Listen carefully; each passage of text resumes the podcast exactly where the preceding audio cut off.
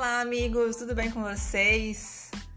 E aí, vocês estão gostando dos podcasts? Eu tô gostando do feedback de vocês, estou gostando bastante, por isso que eu estou continuando. E agora vou dar início ao nosso quarto episódio. Vou falar sobre dívida ativa. Vamos entender de uma maneira definitiva esse conteúdo que é de extrema importância. Vamos lá?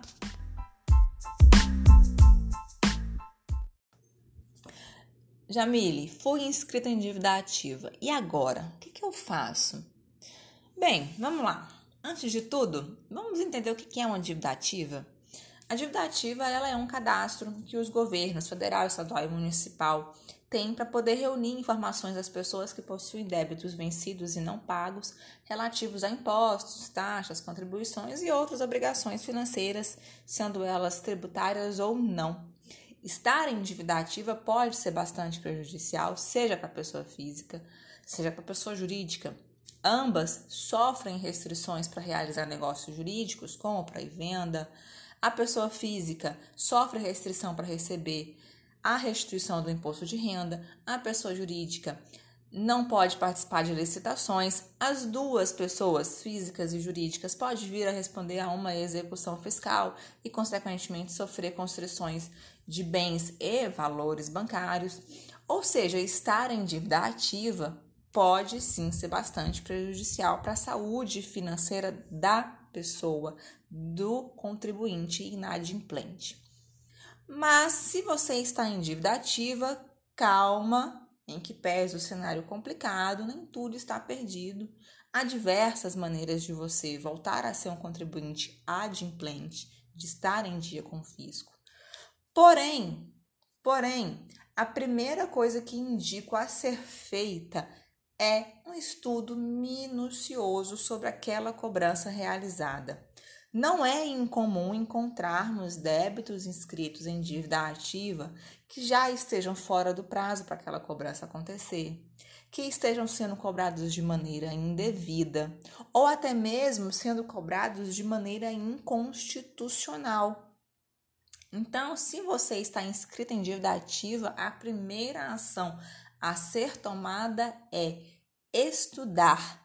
Estude o seu débito se possível for, contrate um profissional da área tributária para realizar esse estudo de maneira consciente.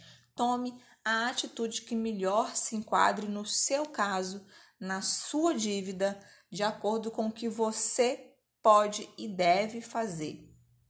Então, essa é a primeira grande dica. E aí, você sabiamente resolveu seguir a minha dica e analisou estudou minuciosamente o seu débito e constatou que aquela cobrança é regular. Jamile, quero efetuar o pagamento do meu débito inscrito em dívida ativa. Como eu faço? Já te adianto que tem alguns jeitos de se fazer isso. Nós temos hoje aí o próprio jeito universal de se pagar, que é o pagamento total da dívida. Você pode parcelar aquela dívida e aí é um parcelamento ordinário. É, é o valor do, do débito, mais a multa, mais os juros, mais a correção monetária e você efetua o parcelamento ali em X vezes pelo próprio site do Regularize e tá tudo certo, não tem nenhuma vantagem, não, não tem nenhum desconto. Mas hoje nós temos outros programas de regularização fiscal e esses sim contemplando aí é, condições mais especiais para você efetuar esse pagamento, seja na maneira ou como se pagar, seja uma condição melhor de parcelamento, com maior número de prestações, seja a moeda de, de pagamento desse débito, né? Então, nós temos hoje transação tributária que contempla aí um pagamento com precatório, com valores de terceiros, é, como é que vai ser esse pagamento? Então, ela te dá uma liberdade maior dentro do que ela te possibilita, né? Então, você consegue é, descontos um pouco mais considerável em relação a multas, juros, correção monetária, que já reduz drasticamente ali o valor daquele débito. Então, hoje nós temos editais de transação, cada um contemplando ali um determinado tipo de débito e de devedor, que são bem interessantes de serem analisados na hora de pagar o seu débito. E temos ainda o que a gente chama de transação individual, que é a própria negociação entre o contribuinte e o fisco em relação àquela dívida. Então, assim, temos hoje programas de parcelamento muito bacanas que devem ser analisados. E ainda há uma possibilidade mágica de, quem sabe, o ano que vem ser aprovado um refis, que também é um programa de parcelamento, um programa de regularização fiscal que tem condições bem melhores para que o contribuinte inadimplente volte a ser adimplente. E aí, se você se interessou um pouco mais de entender o que, que é a transação, eu vou te indicar o meu segundo episódio do meu podcast aqui, que falo exatamente sobre parcelamento e transação tributária. Então, bote duas casas, entenda um pouco mais e aí tome uma atitude é, de acordo com as suas características, uma atitude consciente, planejada. Jamile, segui seu conselho, analisei meu débito, estudei minuciosamente. O débito, ele é regular, a cobrança está correta, mas eu não quero pagar, ou eu não posso pagar. Posso esperar aqueles famosos cinco anos, igual nessas cobranças comerciais que a gente vê e que sai o nome do, C, do SPC Serasa em cinco anos. Posso esperar esses, esses famosos cinco anos para minha dívida, entre aspas, sumir? Olha, eu vou te dizer, é arriscado. Ignorar ou não ignorar é um direito seu, você faz exatamente o que você quiser. Mas eu te digo, ignorar uma dívida ativa é extremamente arriscado. O contribuinte inadimplente, ele sofre uma série de restrições que não faz valer a pena. Por exemplo, o contribuinte ele não conseguirá realizar negócios jurídicos, compra e venda de imóvel, de carro, de qualquer outra coisa que passe por cartórios, por exemplo. Obter empréstimo vai ficar inviável, ou até mesmo financiamento em banco público, financiar uma casa, sem chance. O nome será protestado em cartório e o CPF será negativado no Serasa e no SPC e além de você pagar a dívida, para retirar o seu nome do protesto, também tem que pagar as custas do cartório. Não pode é, emitir uma certidão negativa e quem aí é, é, é, dono de comércio, quem é dono de empresa, sabe o que eu estou falando, sabe que isso é complicado. Você ter essa certidão negativa te impede de fazer muitas coisas. Você vai ficar sujeito aí ao bloqueio da sua restituição do imposto de renda. Você pode ter que responder uma ação judicial de cobrança, que é a execução fiscal, e aí complica ainda mais, porque até para você se defender, o que a gente chama aí de embargos de uma penhora que eventualmente for, for decretada em seu patrimônio, né, os embargos à execução, você vai precisar garantir o juízo senão a sua defesa sequer vai ser apreciada. O que, que é esse garantir o juízo? Vou explicar um pouquinho mais na frente. É, então, assim, veja, são tantas restrições que tanto a pessoa física quanto a pessoa jurídica podem ter que responder, ter que sofrer, que não vale a pena esperar cinco anos com essa corda no pescoço. Claro que é bem comum vermos aí dívidas ativas ajuizadas prescritas. Né? A Fazenda Pública ela tem cinco anos para ela poder ajuizar uma ação de execução fiscal após é, ela te inscrever em dívida ativa. Então, sim, é comum vermos é, a figura da prescrição nesses casos. Mas eu te digo que na maioria das vezes a Fazenda Pública ela ingressa com uma ação ela não deixa é, essa dívida morrer.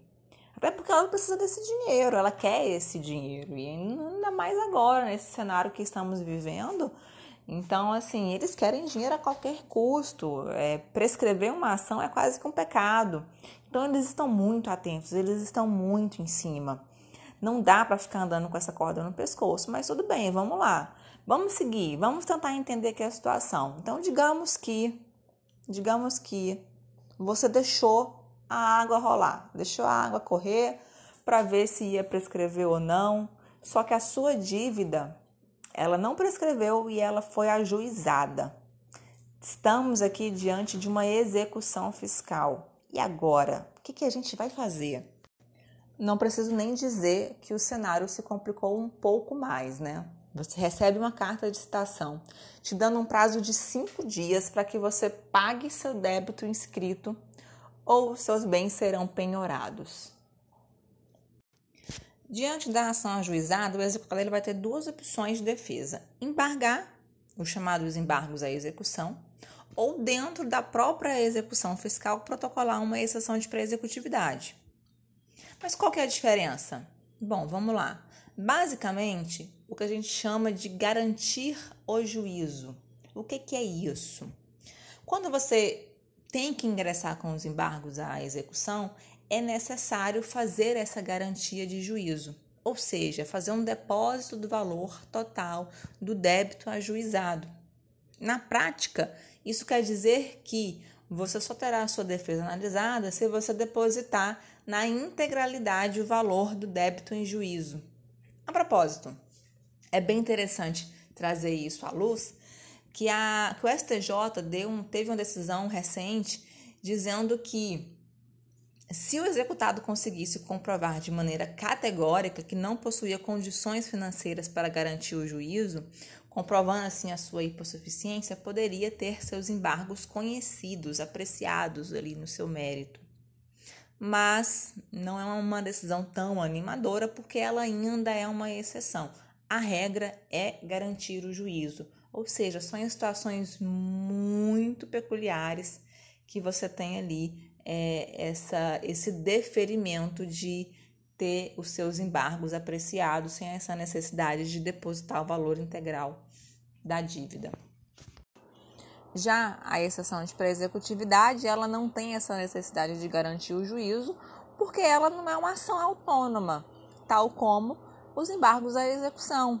Ela é uma peça de defesa, ela é uma petição que você protocola dentro do processo de execução. Mas qual é o grande porém da exceção de pré-executividade? Aqui você já não tem toda e qualquer matéria de defesa a ser abordada. Na exceção de pré-executividade, você vai discutir, você vai atacar o que dá lastro probatório à execução fiscal, que é a certidão de dívida ativa. E a certidão de dívida ativa, ela tem uma presunção de certeza e liquidez. Em que pese essa presunção não ser absoluta, ser uma presunção relativa, você poder atacar, você poder questionar, ainda assim o seu leque de opções para esse questionamento é muito reduzido. Tem que ser é, matérias, tem que ser argumentos muito contundentes. Aqui você vai alegar matérias que não têm uma necessidade de dilação probatória isto é, que se comprovam de maneira rápida, inequívoca, como uma prescrição, uma decadência, um débito já pago, matérias que o juiz, inclusive de ofício, poderia ele mesmo apresentar na execução. Ou então você vai alegar matérias que, em tese, tenham o condão de parar, de impedir o prosseguimento da execução fiscal. Por exemplo, uma ilegitimidade passiva ou ativa isso é o quê? Isso é que há um erro legal em quem cobra ou quem é cobrado, ou um valor de débito errado, um tributo errado, inexistente. Ou seja, o seu leque é reduzido. As matérias são muito específicas a serem abordadas.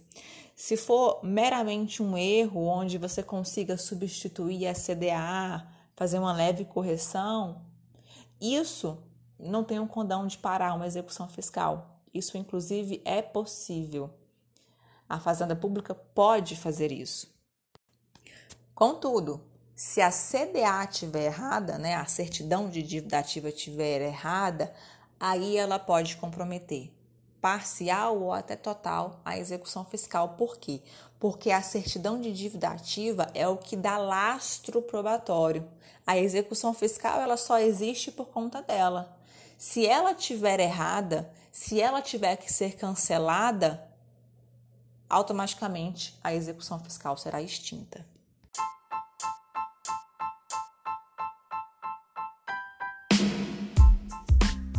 E diante de tudo que eu disse aqui, o conselho é igual ao conselho que eu te dei no primeiro minuto desse podcast. Ao se deparar com uma execução fiscal, estude a certidão de dívida ativa. É ela que vai dar o lastro probatório para sua defesa. Estude, analise minuciosamente. A melhor defesa é e sempre será a informação.